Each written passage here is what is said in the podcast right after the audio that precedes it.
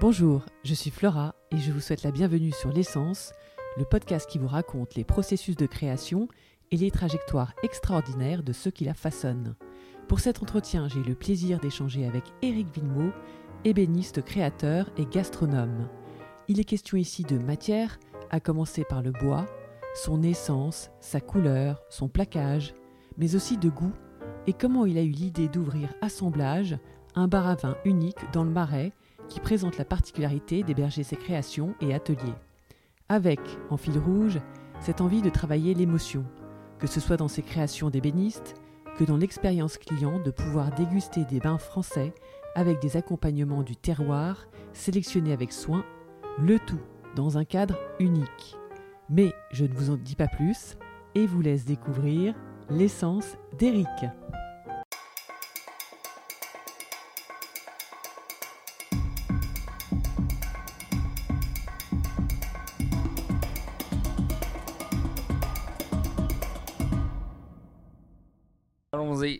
Rock and roll. Euh, bonjour Eric, merci de me recevoir aujourd'hui euh, chez toi euh, dans ton bar à vin assemblage, en fait qui est un bar à vin mais qui a commencé, si tu pouvais nous raconter l'anecdote, parce qu'en fait tu es ébéniste, Ébéniste créateur. ébéniste créateur, voilà. Et en fait tu cherchais à la, à la- à la base un, un espèce de showroom ou un atelier showroom pour montrer tes créations, c'est ça? En fait, le point de départ était effectivement d'ouvrir un lieu qui puisse donner de la visibilité à, Ouais. à mes pièces de création et euh, arrêter en fait de faire les salons métiers d'art où je rencontrais mes clients auparavant, où les stands sont hors de prix et puis c'est du mobilier, c'est de la logistique, euh, je peux pas faire ça tout seul, il faut les transporter, enfin voilà.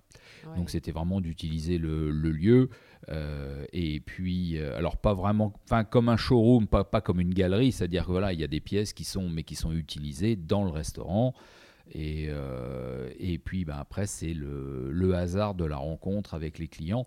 Tout comme sur les salons métiers d'art d'ailleurs, parce que les gens vont pas sur des salons métiers d'art pour acheter, ils y vont pour visiter une expo. Et après, c'est le hasard de la rencontre. Et c'est, euh, j'adore votre bibliothèque, mais j'ai besoin d'un bureau. Et, euh, et de là part un, un projet de bureau. Ou le contraire. hein, mais, euh, D'accord. voilà. Et, et- mais alors dis-moi aux origines, donc euh, tu me dis qu'il y avait tes parents, enfin t'es pas né du sérail ni rien du tout. C'est c'est une rencontre, c'est une rencontre avec la matière, avec le bois euh, dont tu es un peu Alors, tombé. dans ça s'est fait en quoi, plusieurs temps. Après, c'est difficile de. Voilà, il n'y a pas un, un beau jour où on a une espèce d'illumination. Euh, J'ai toujours été intéressé par le, par le design, par le mobilier. euh, bon, aussi long- loin que, que je me souvienne, on va Ouais. dire jusqu'à mes, mes 20 ans. C'était il y a très longtemps. Euh, donc ça, c'était sur, le, sur la partie créative, sur le design. Sur le bois, euh, il y a eu... Alors, je venais d'arriver à Paris, euh, j'avais un boulot de- d'agent commercial en immobilier d'entreprise, passionnant, et trucs pas payés. euh. Ah oui. Et euh, on visite un- une maison qui allait être allouée, qui était mixte, et la propriétaire avait essayé de monter un business d'import-export avec le Costa Rica, qui n'avait pas fonctionné. La maison était vide, mais il restait quelques, petits objets qu'elle avait essayé de vendre, et il y avait une planche d'échantillons de bois. Alors ça remonte à l'époque où j'imagine le, le Costa Rica exploitait encore la forêt, puisque c'est plus le cas aujourd'hui. Et il y avait des vraies couleurs. Et moi, à l'époque, j'avais 20 ans, euh, je connaissais euh, marron clair et marron foncé, qui étaient les meubles traditionnels qu'il y avait chez mes parents, sans savoir d'ailleurs à l'époque que c'était teinté de toute façon, parce que Mhm. le chêne n'est pas un bois foncé, mais un bois clair, parce que euh, le merisier n'est pas rouge, euh, rouge grenat, euh, comme, on voit, comme on voit toujours. Euh, mais là, il y avait des vraies couleurs, il y avait du jaune, il y avait du rouge, et, et de là est venue l'idée de pouvoir créer du mobilier contemporain en jouant sur la couleur naturelle du bois, avec des contrastes de couleurs, mais sans teinter le bois justement.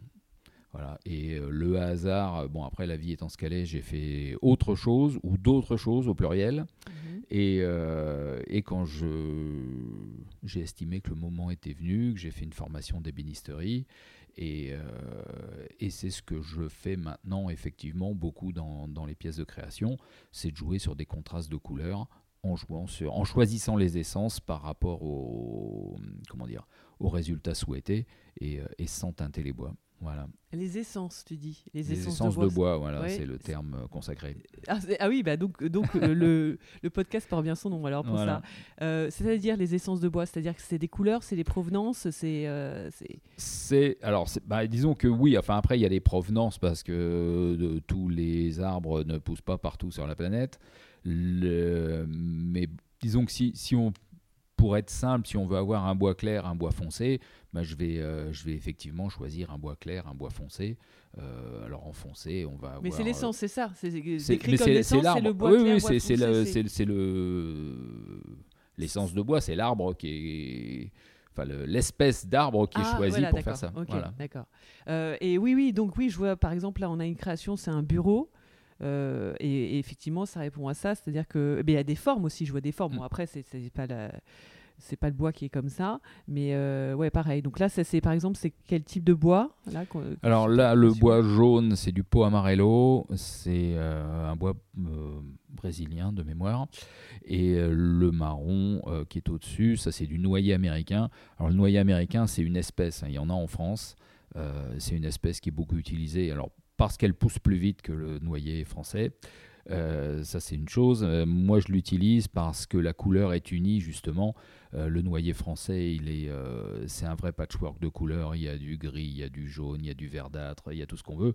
Et ce qui fait que tous les meubles traditionnels, là, les armoires normandes en noyer, elles sont toutes reteintées pour unifier la couleur.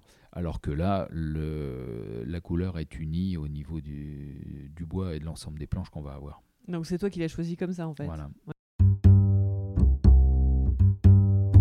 Pour ton école, tu m'avais dit c'est une école en Angleterre. Tu as fait tes petites recherches quand tu as voulu te lancer là-dedans. Alors, j'ai absolument pas fait de recherche. Ah bon C'était par hasard alors, c'est ça?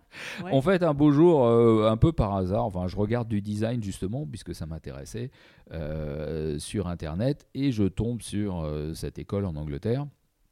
Et je n'avais aucune idée de ce qu'étaient les métiers d'art. Pour moi, un ébéniste, c'était un escalier sur mesure ou de la restauration de meubles anciens.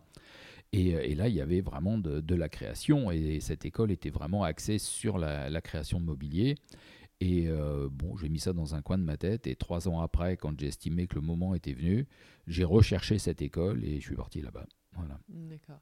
Et euh, il y avait beaucoup d'étrangers ou c'était essentiellement des Anglais euh? Alors, c'était hein? essentiellement des Anglais, mais il y avait quand même des étrangers. Alors, sur chaque. euh, il y avait quoi 13, 14 élèves à peu près dans, dans l'ensemble. Euh, mais j'ai vu des Américains, il y avait un Suisse, il y avait euh, le- un Espagnol. Donc, euh, non, il y avait quand même quelques étrangers. Ma- alors, comme j'ai pas fait de recherche, je peux difficilement comparer Ouais. avec euh, ce qui Avec peut les- se oui. passer dans d'autres pays. Les Américains, ils étaient là parce qu'aux États-Unis, ce genre de formation, c'est trois ans en fac à 40 000 dollars l'année. Oui, Donc, c'est euh, pour ça que ça valait la peine quand même euh, de, de venir en Angleterre pour ça. Il y avait un japonais. Euh, alors lui, c'était un cas, euh, c'était un dentiste d'une soixantaine d'années qui faisait un peu de mobilier comme ça euh, à titre amateur. Et il est parti quatre mois avant pour apprendre l'anglais. Euh, et pour pouvoir après faire sa formation. C'est dingue. Donc Ouais. qu'il aille là-bas, euh, ça veut Voilà. dire qu'il y, a- il y a vraiment un réel savoir-faire quoi en euh, Angleterre. Bah, Il y, a- qu'ils il y ont a- la il y a un état d'esprit, le Ouais. savoir-faire, on- il existe, il existe aux États-Unis, il existe en France, bien évidemment. Après, il y a une culture qui est assez différente, et c'est vrai qu'en Angleterre, mais ça je m'en suis rendu compte après, furniture designer maker, tout le monde sait ce que c'est. Euh, ça ne veut pas dire que tout le monde soit intéressé, mais euh, donc les gens qui euh, potentiellement peuvent être intéressés, ben, ils ont besoin d'un meuble. Soit c'est pour la buanderie, ils vont chez Ikea, soit ils peuvent aller sur High Street acheter de l'import italien ou le faire faire. Ça fait partie de l'alternative. En France, euh, il y a très très peu de gens qui pensent à faire, euh, créer du mobilier et, euh, ils vont effectivement chercher, des choses qui existent, mais ça coûte pas forcément beaucoup plus cher. Bon, il y a des pièces de grand luxe qui valent des fortunes, mais de faire faire une pièce originale, une pièce unique par un ébéniste, ça coûte pas forcément plus cher que, que certaines marques bien connues. hein.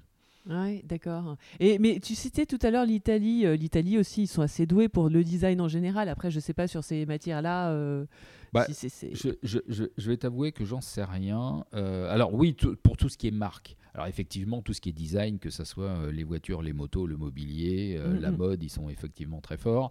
Maintenant, je ne connais pas du tout la scène artisanale euh, ah oui, d'accord, oui, c'est pas pareil. tout à fait, moi, de ce mm. que je vois beaucoup, ben, je dirais quand, quand, je traîne sur Internet ou sur Pinterest, il y a des Français, il y a des Anglais et des Américains. Après, il y a toujours un néerlandais, un allemand, un italien par-ci par-là. Mais euh, franchement, est-ce qu'il y a une scène créative d'artisans ébénistes italiens? J'en sais rien du tout.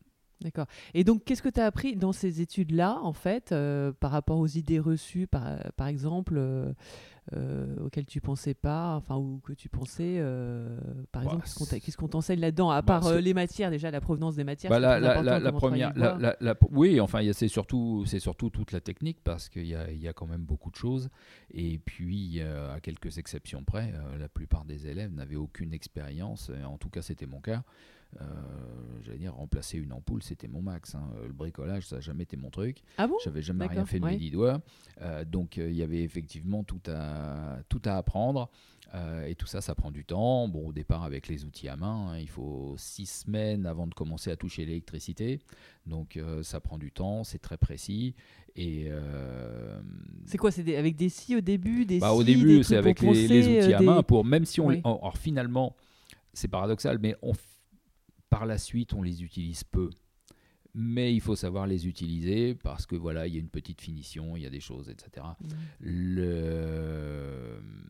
Et puis. Euh, oui, parce qu'il y a des rabots, il y a plein de trucs en fait. Il y a, un certain nombre de, d'étapes obligatoires. Ça, ça prend en moyenne 5 mois dans cette formation qui dure un an.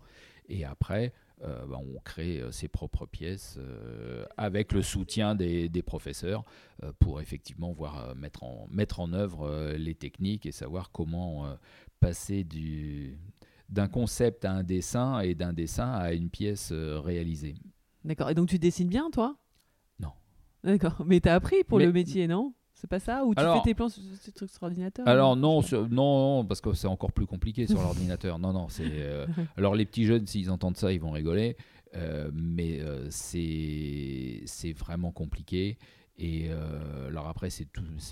je veux dire, tout est possible, mais j'ai pas le temps d'apprendre à utiliser ces outils-là. le après, je vais. Alors, pour moi, euh, parce qu'effectivement, la création, elle vient euh, crayon en main. Euh, bah, c'est des esquisses, c'est des sketchs, c'est voilà, et puis j'arrive à me comprendre. la difficulté éventuellement, c'est de faire un dessin qui va être compréhensible par le client, parce qu'il va bien falloir lui présenter quelque chose. Bon, bah, on y arrive. Hein, j'ai quelques vagues idées de perspective. Hum. J'arrive à faire des choses qui qui montrent le, l'esprit, l'esprit du meuble. C'est pas précis comme un dessin sur ordinateur, mais finalement, c'est pas plus mal en ce qui me concerne par rapport à ma démarche. Euh, les choses vont évoluer. Alors bien sûr que le meuble à la fin, il va ressembler à ce que j'ai vendu au départ, hein, encore heureux. Mais euh, le... c'est pas forcément hyper précis. Il y a des choses qui vont évoluer à cause de la matière, à cause voilà de, de quand on voit les pièces euh, à taille réelle.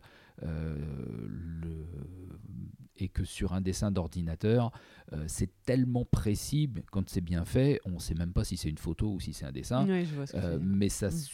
ça devient un engagement et à ce moment-là, il n'y a plus de marge d'évolution, de, création, il faut absolument réaliser ça. Donc voilà, finalement, c'est pas plus mal d'avoir un, un dessin. Et d'ailleurs, euh, David Savage, euh, bon, qui était euh, enfin, le, designer qui avait l'atelier et, l'école donc où je suis allé en Angleterre. Qui s'appelle donc Fine Furniture Designer Maker School ou quelque chose comme ça. et, et lui, bon, alors lui, il savait, il savait dessiner, il faisait des aquarelles pour présenter à ses clients. Donc il n'y avait même pas vraiment de ligne, c'était vraiment un état d'esprit. c'était voilà, et je trouvais ça très intéressant de vendre plus que euh, le, je veux dire vraiment la, ligne de la poignée euh, de la porte, euh, de vendre l'esprit du meuble et de savoir un peu ce qui va, ce qui va émaner de, de, la pièce quand elle sera réalisée. D'accord. Et toi, donc, tu, avec une création, donc quand, quand tu essaies d'imaginer au stade du concept, En fait, pour toi, c'est quoi les points importants au niveau du design? Ça va être le toucher, ça va être euh, vraiment euh, l'utilité du meuble? Enfin, c'est un, en fait, c'est un, un, mélange de tous ces aspects-là. Euh, bah, c'est un mélange, c'est-à-dire que bon, la première chose, c'est alors c'est du mobilier, il y a une fonctionnalité. Euh, après, le fait de travailler sur les formes, qui est vraiment ce qui, ce qui moi m'intéresse, euh, on perd un peu de la fonctionnalité, c'est-à-dire qu'il n'y a rien de plus fonctionnel qu'un cube. Hein. Hmm. Mais euh, c'est pas forcément très, beau. Bah, très beau aussi. Après, voilà, c'est une question de, contexte. Mais si on veut travailler sur les formes, effectivement, on perd du, du volume. Il y a des choses qui, entre guillemets, ne, ne ne servent pas la fonctionnalité directement, mais qui participent voilà, de l'esthétique du meuble. Le... Après, bah, la, première chose, c'est le dessin. C'est euh, alors c'est vrai comme je travaille souvent pour des clients, la nature de la demande, euh, enfin l'état d'esprit, de la, relation avec le client, sa personnalité, ça va me faire partir dans une direction ou une autre. C'est pour mhm. ça que dans les meubles que j'ai faits, il y en a qui ont des lignes très tendues, d'autres avec des lignes plus, plus sensuelles, plus courbes. Bon, euh, parce que la demande était, euh, était différente, même si c'est pas le client qui est venu avec, avec un dessin. et puis, bah, souvent une idée, alors ça peut être, je vais dire, une idée euh, spirituelle par rapport à, la création pour expliquer pourquoi j'ai fait ça. Quelquefois, c'est purement une idée de, dessin, une ligne euh, qui vient sous le crayon. Ça, ça met un petit peu de temps. Euh, je peux griffonner de temps en temps pendant trois semaines, un petit peu par-ci, un petit peu par-là, et rien ne sort. Et puis d'un seul coup, il y a quelque chose, et je me dis, tiens, voilà, c'est ça. Et ça sera inspiré par quoi? Ça peut être inspiré par des choses que tu as vues, pas forcément au niveau d'autres meubles, mais euh, peut-être des Non, c'est pas ça. Au début, je m'intéressais beaucoup à ce qui pouvait se faire. Euh, j'achetais des magazines de décoration et puis en fait, tout se ressemble. Donc, euh, ça m'intéressait pas. J'ai arrêté. Non, non, c'est pas, c'est pas par des lignes. C'est Franchement, c'est difficile à dire. Oui, d'accord. Non, mais ça, ça devient comme ça, en fait. C'est une histoire d'inspiration. Ça, vient comme ça. Et alors après, on pourrait prendre un quart d'heure pour chaque meuble pour expliquer comment c'est venu. Euh, le pourquoi du comment, mais, mais le, la démarche et la façon dont ça vient va être différente à chaque fois. D'accord. Ouais.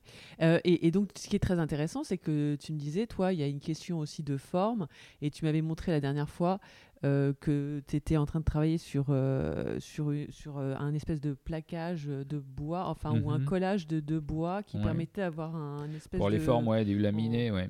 Voilà, oui. Le... Bah, en, fait, oui, c'est-à-dire que justement, ça, c'est des, des, techniques que, que j'ai apprises à l'école euh, pour euh, pouvoir jouer sur la forme, parce qu'avec du bois massif, on ne peut pas non plus euh, faire forcément tout ce qu'on veut. on peut mhm. découper une planche dans tous les sens, ça c'est une chose, mais, mais après, s'il y, y, a du volume, on ne peut pas plier une planche. Et effectivement, cette technique-là, en fait, c'est des plaquages qui vont être collés les uns sur les autres avec une colle spéciale et qui vont permettre de donner des, de vraiment courber le bois euh, et de manière très solide. D'accord, ouais. ça, faisait un super rendu en tout cas. Hein. Je me souviens plus, tu avais, mis, avais mis deux bois différents. Il me semblait que les, deux oh, couleurs étaient différentes. parce qu'il y a différentes choses. Parce qu'effectivement, on peut jouer sur l'épaisseur. Parce qu'en fait, après, on a l'impression que c'est une planche qui est courbée. Mais on peut effectivement jouer sur les couleurs dans l'épaisseur de la planche on peut faire plein de choses. D'accord. Et là, j'aime beaucoup d'ailleurs la bibliothèque qui est derrière toi, donc chez mhm. Assemblage, au fond, de, au fond du bar à vin au, rez-de-chaussée. Il y a, y a deux types de bois. Deux types de bois, non? Trois. Parce qu'en en fait, celui-là, en fait, on a du frêne, du noyer américain et du chêne. Le frêne était plus blanc au départ. Bon, ce meuble, il a quelques années maintenant. Et euh, avec le temps, il a un peu jauni, ce qui fait qu'on voit moins la différence entre le frêne et le chêne en termes de couleur. Le veinage n'est pas le même, mais la couleur maintenant se, ressemble. Avant, il y avait une différence qui était plus marquée. C'est super beau. Et donc, en fait, tu as, fait plusieurs éléments. Euh, tu as embriqué en fait, plusieurs modules d'étagères. Oui, et puis avec un, avec un effet de, de profondeur, parce que les, on est sur trois, trois niveaux de profondeur, en fait. Ah oui, ouais. ça c'est ça c'est je sais pas si c'est une particularité de tes meubles ou quoi mais ouais c'est joli enfin bon au niveau mm. des formes et donc est-ce que tu as des du coup est-ce que tu as des designers pas forcément euh, dans le dans le métier euh, que qui t'inspirent particulièrement? Non, des gens Pas- très pas- connus, pas- tu sais. pas, euh, des... pas qui m'inspirent. Il y a des, des choses. architectes. Enfin, pas il y a des, il y a des choses que j'aime beaucoup. euh, les architectes, euh, en fait, c'est des choses que j'aime, mais qui sont pas forcément des, des inspirations. Euh, bon, comme architecte contemporain, j'aime bien Calatrava. Euh, et pas du tout Jean Nouvel, qui je trouve est particulièrement ennuyeux, mais je vais me faire flinguer si je dis ça. Les designers, il n'y a rien qui m'intéresse vraiment. C'est-à-dire, dans ce cas-là, il faut aller plutôt chez les artistes. Les designers, ils travaillent pour l'industrie. Euh, et l'industrie, elle a ses contraintes. Ça ne remet pas en cause la qualité du Oui, créatif travail, du ouais. designer, mais ils ont des contraintes de fabrication. euh, le de coûts en général, bon bah après ça dépend, hein, on est dans des marques très chères finalement c'est moins important, mais euh, il y a des contraintes de, technique de fabrication, euh, il va falloir aussi que ça se vende à minima en quelques dizaines ou centaines d'exemplaires, donc euh, il ne faut pas que ça soit trop trop particulier parce que sinon ils n'arriveront pas à les vendre, etc., etc. Donc à l'arrivée tout se ressemble un peu. Après c'est sur des sur des artistes. euh, bon, en l'occurrence si on parle de design, on parle de volume, donc c'est plutôt plutôt chez les sculpteurs qu'il Mhm. faut aller chercher. Mais euh, c'est vrai que les, des choses comme.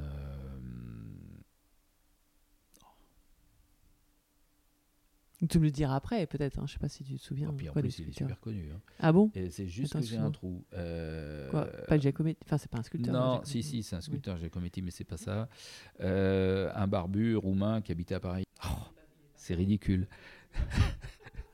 Bon, je sais pas, ou Bon, ça te bref. reviendra après. hein, oui, ça me grave. reviendra. Et, euh, et il fait des, des bronzes où on est vraiment dans, dans l'esprit, c'est-à-dire que on, on voit ce que c'est, mais on n'est pas du tout dans le, dans le figuratif. Il a fait des têtes, la muse ou des l'envol, une espèce d'oiseau.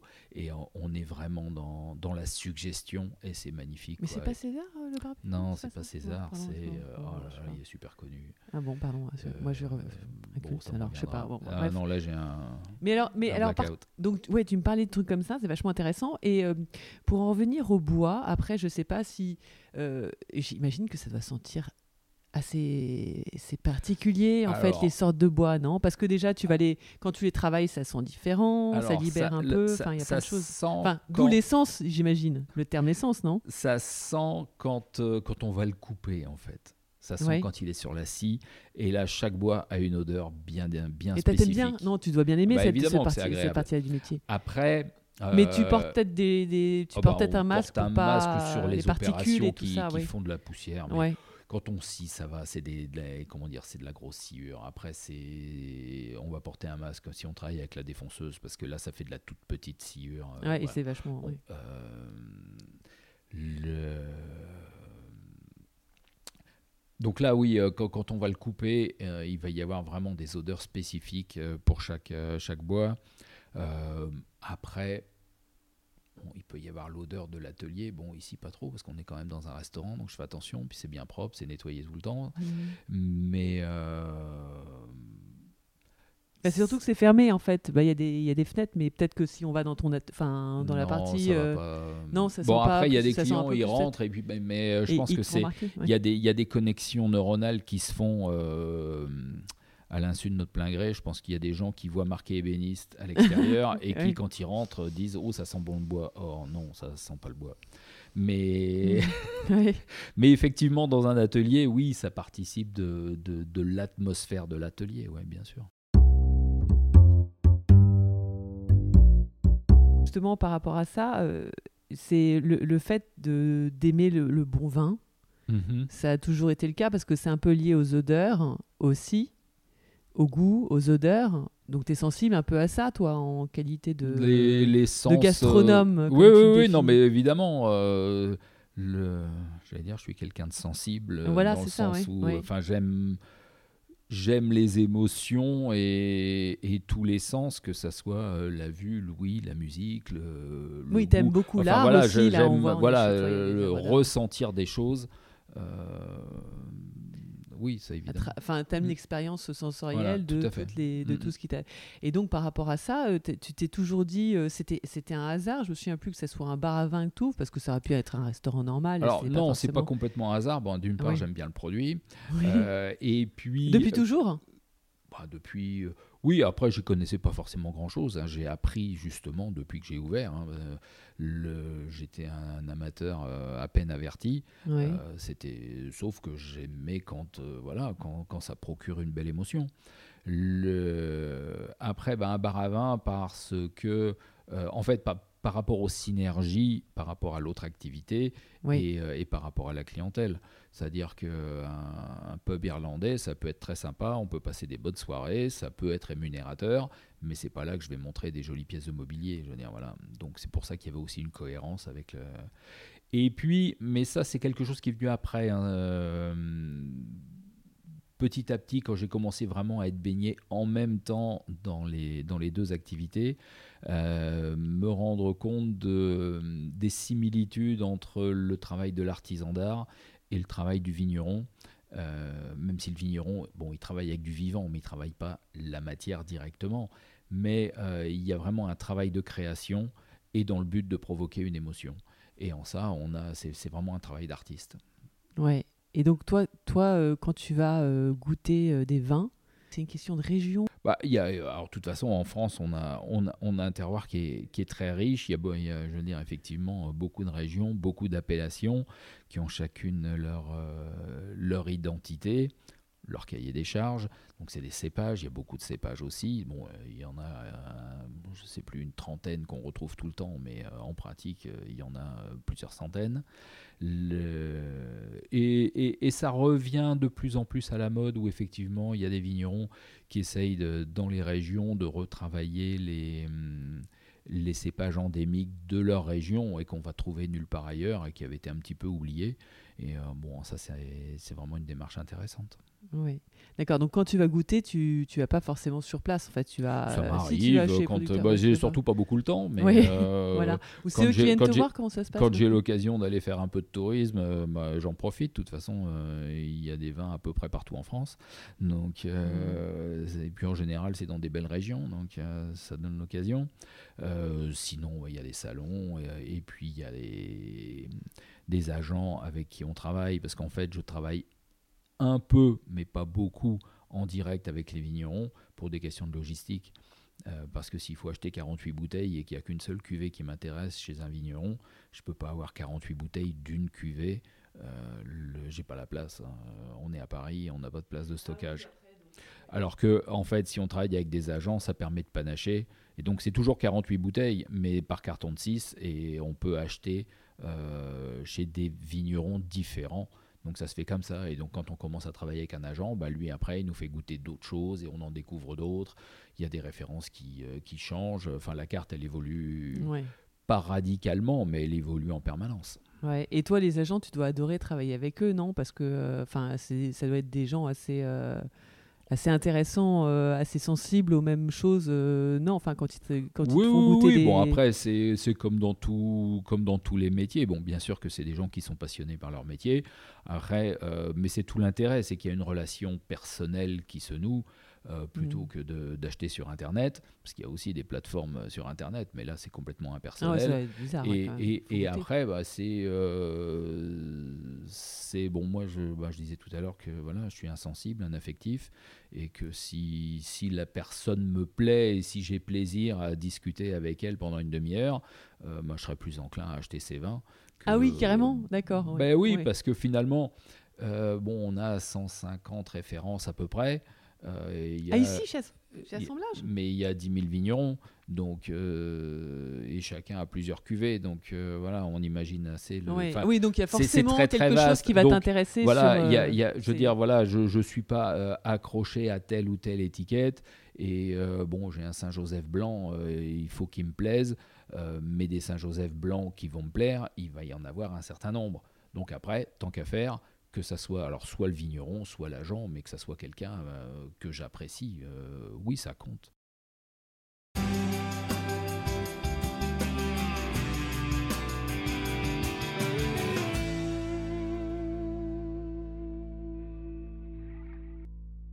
Qui est bien placé en plus, parce que c'est près de la place des Vosges, avec quand même, tu disais, pas mal de touristes.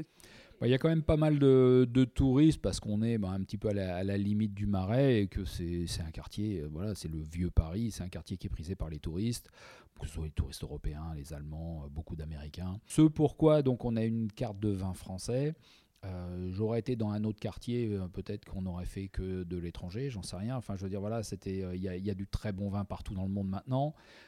Une carte de vin français parce que l'Américain à Paris, il n'est pas là pour boire un vin néo-zélandais aussi bon qu'il puisse être. Donc sur ta sélection des vins, pour revenir là-dessus, donc c'est quoi ton une carte qui, est beaucoup basée sur les appellations. alors, je ne veux pas dire qu'on a toutes les appellations parce que on n'en est pas encore là, mais enfin, on a quand même une jolie carte. Mais voilà, donc des des vins français. Euh, des vins de vignerons, euh, on va dire ça. Après, il y a des, comment dire, des exploitations plus ou moins importantes. Euh, pas forcément, alors de plus en plus avec des vins bio ou en biodynamie, un peu de vin nature, c'est pas notre cheval de bataille.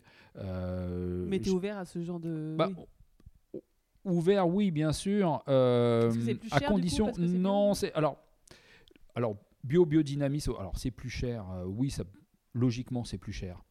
Euh, parce qu'il y a plus de travail, le, mais c'est pas forcément, enfin je veux dire, ça change pas forcément grand chose parce que finalement le prix il tient compte du travail, mais comme souvent il tient compte de l'appellation. Il y a des appellations qui sont surcotées, d'autres qui vont être sous-cotées euh, parce qu'il y a des effets de mode, parce que, parce que plein de choses. D'accord. Le... Maintenant, les vignerons, même quand ils sont pas forcément certifiés en bio, euh, quand ils font vraiment un travail de, dire, de vigneron, de, création de, leur vin, euh, ils n'utilisent pas de la chimie euh, à tour de bras comme ça a pu se faire à une époque. ça, c'est beaucoup pour faire du volume. Il y a des, des gens qui veulent pas passer en bio parce qu'ils veulent pouvoir avoir la possibilité éventuellement de traiter si les conditions euh, sont mauvaises et qu'ils risquent de perdre toute leur récolte. Mais euh, il y a des gens qui ne sont pas certifiés, mais qui travaillent euh, de, façon biologique, sans rajouter de pesticides ou en utilisant le moins possible. donc, et puis de la même manière au niveau de la vinification, ça peut être beaucoup, beaucoup de la chimie, mais les, les gens avec qui on travaille, ils ne sont pas dans ce domaine-là sans pour autant forcément euh, faire des vins nature. J'en ai quelques-uns, mais bon, comme je disais tout à l'heure, c'est pas c'est pas un cheval de bataille parce que parce que ça peut être très très bien et très euh, des vins euh, comment dire éthiques sans forcément être jusqu'au boutiste. et puis il y a aussi beaucoup de vins nature qui sont pas bons. Et il faut pas avoir peur de le dire. C'est pas parce que c'est nature que c'est meilleur. Après, ça c'est pas forcément mauvais non plus.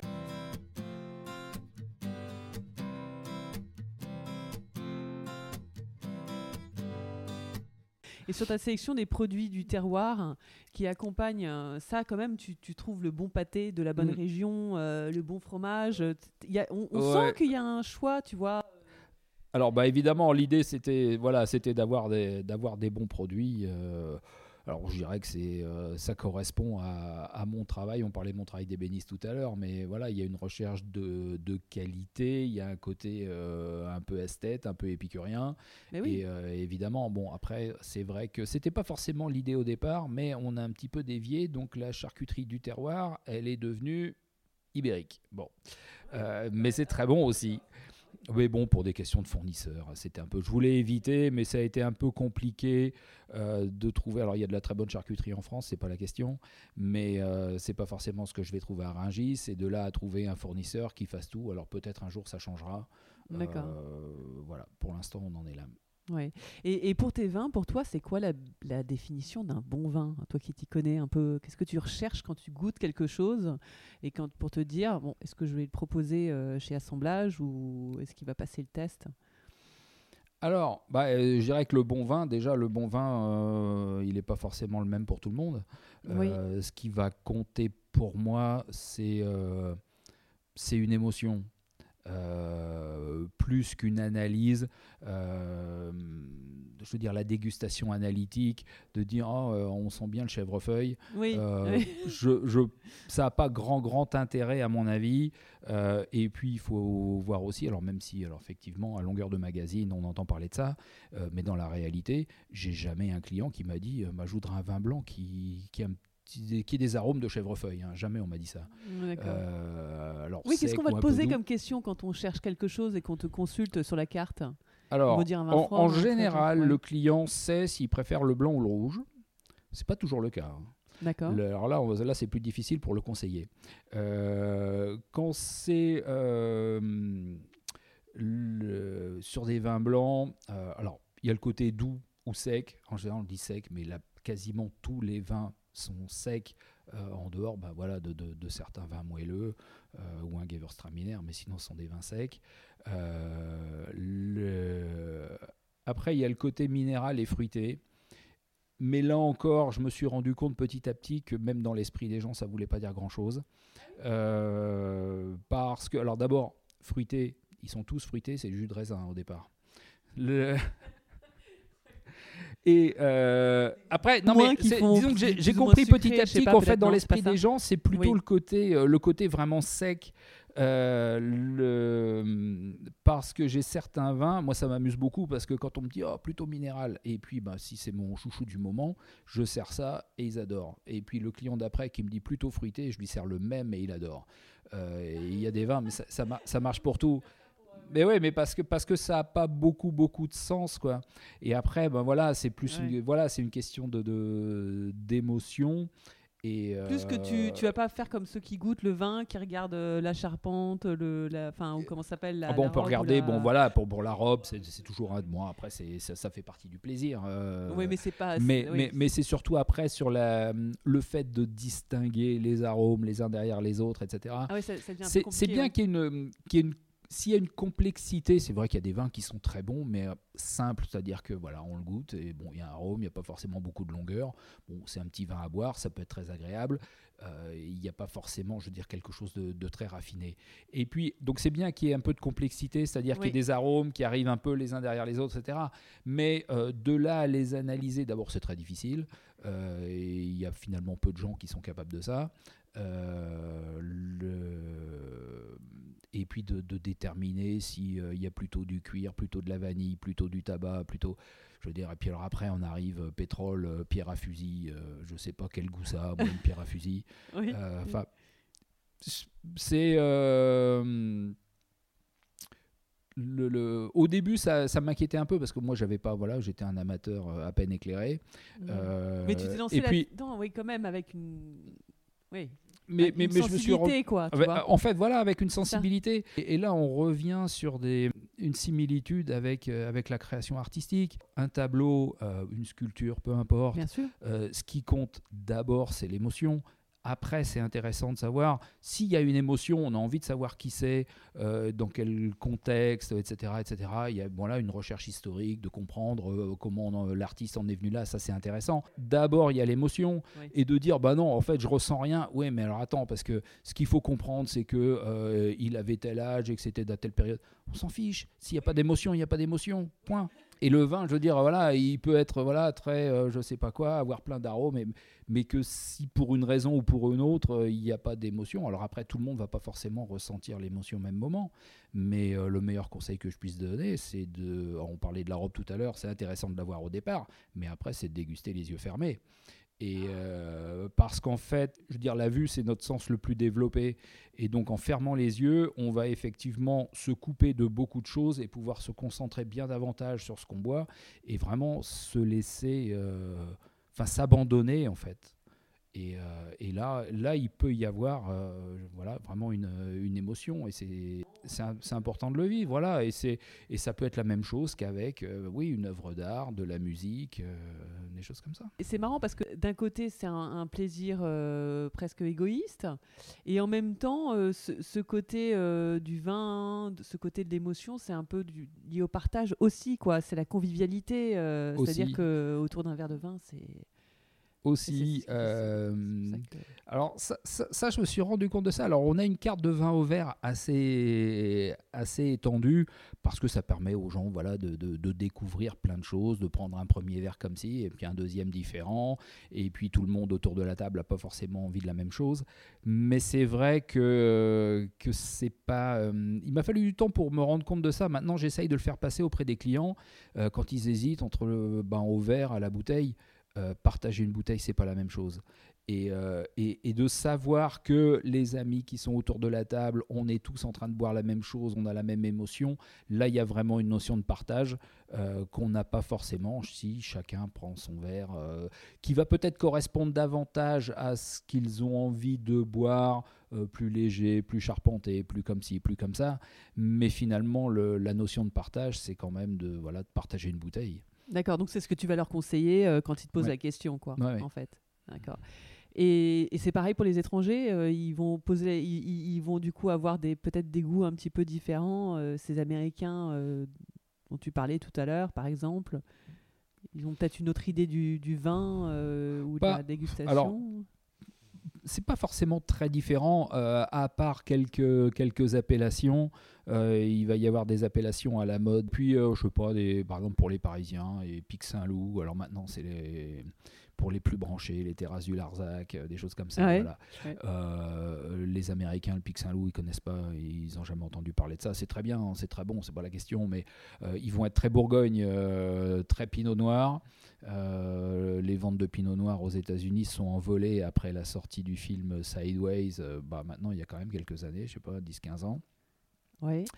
Et euh, c'est un film que, bon, un film Ah oui, indépendant, oui, mais oui, qui, le- oui, mais j'ai adoré ce film, mais oui. qui- qui- qui avait eu pas mal de succès là-bas. c'est Et, marrant, euh, ouais. et les ventes Ouais. de Pinot Noir, parce qu'ils n'arrêtent pas de parler de Pinot Noir euh, pendant Ah, tout le pour film. ça, d'accord, je me Et les plus, ventes oui. de Pinot Noir sont parties en flèche à ce moment-là aux États-Unis et Mm. ils sont mis à s'intéresser aux cépages.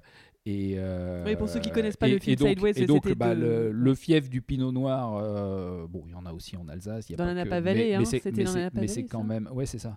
Mais en France, c'est quand même bah, le cépage emblématique, de- le cépage rouge de la Bourgogne. Donc les Américains, ils, ils sont assez, euh, assez amateurs de Bourgogne. Ouais, d'accord. Et donc après, pour l'accompagner, enfin, c'est toute une unité parce que la façon dont tu conçois euh, tes, tes assiettes, Mm. euh, quand on vient ici pour, euh, pour boire, mais pour, surtout pour dîner, ou, euh, pour dîner, hein, c'est que Mm. dîner, euh, c'est fait, enfin, on sent l'artisan, l'artiste derrière parce que c'est la mise en scène des. Il y a un petit peu de dressage, c'est-à-dire qu'effectivement, hein. Le, le- ça, reste les produits, j'allais dire, entre guillemets, classiques d'un bar à vin, Enfin, les assiettes de hein. fromage, Ouais, de charcuterie, on a des bons Ouais. produits. Et puis, il y a un petit peu de dressage, des jolies assiettes. On a, on a... Ça a été aussi un plaisir de, j'allais dire, de, de faire mon marché pour euh, acheter toute la vaisselle. Ben, euh, voilà, c'est de la céramique, euh, c'est des beaux objets parce que, parce que j'aime les beaux objets. Et, euh, et donc, on a voilà, des, des jolies assiettes et, euh, et on essaye de donner envie, oui. Qu'est-ce qu'on peut te souhaiter de plus? Et le retour des touristes, hein, d'après ce que j'ai compris, surtout des Américains, parce Bah, que apparemment Bon, c'est les, des grands. les Américains ou d'autres, hein, mais, fans, mais ouais. c'est vrai que bon, moi j'aime bien les touristes américains. Félicitations, vous avez écouté jusqu'à la fin. Merci pour votre fidélité et surtout n'hésitez pas à vous abonner, partager et recommander ce podcast en y laissant un gentil commentaire et 5 étoiles. Vous pouvez aussi aller sur le blog du podcast, l'essencepodcast.wordpress.com, pour avoir les photos, des extraits, les références et avec la possibilité de m'écrire pour me donner votre avis ou encore me suggérer des idées d'invités. De mon côté, je vous donne rendez-vous aux prochains épisodes pour capturer de nouvelles essences.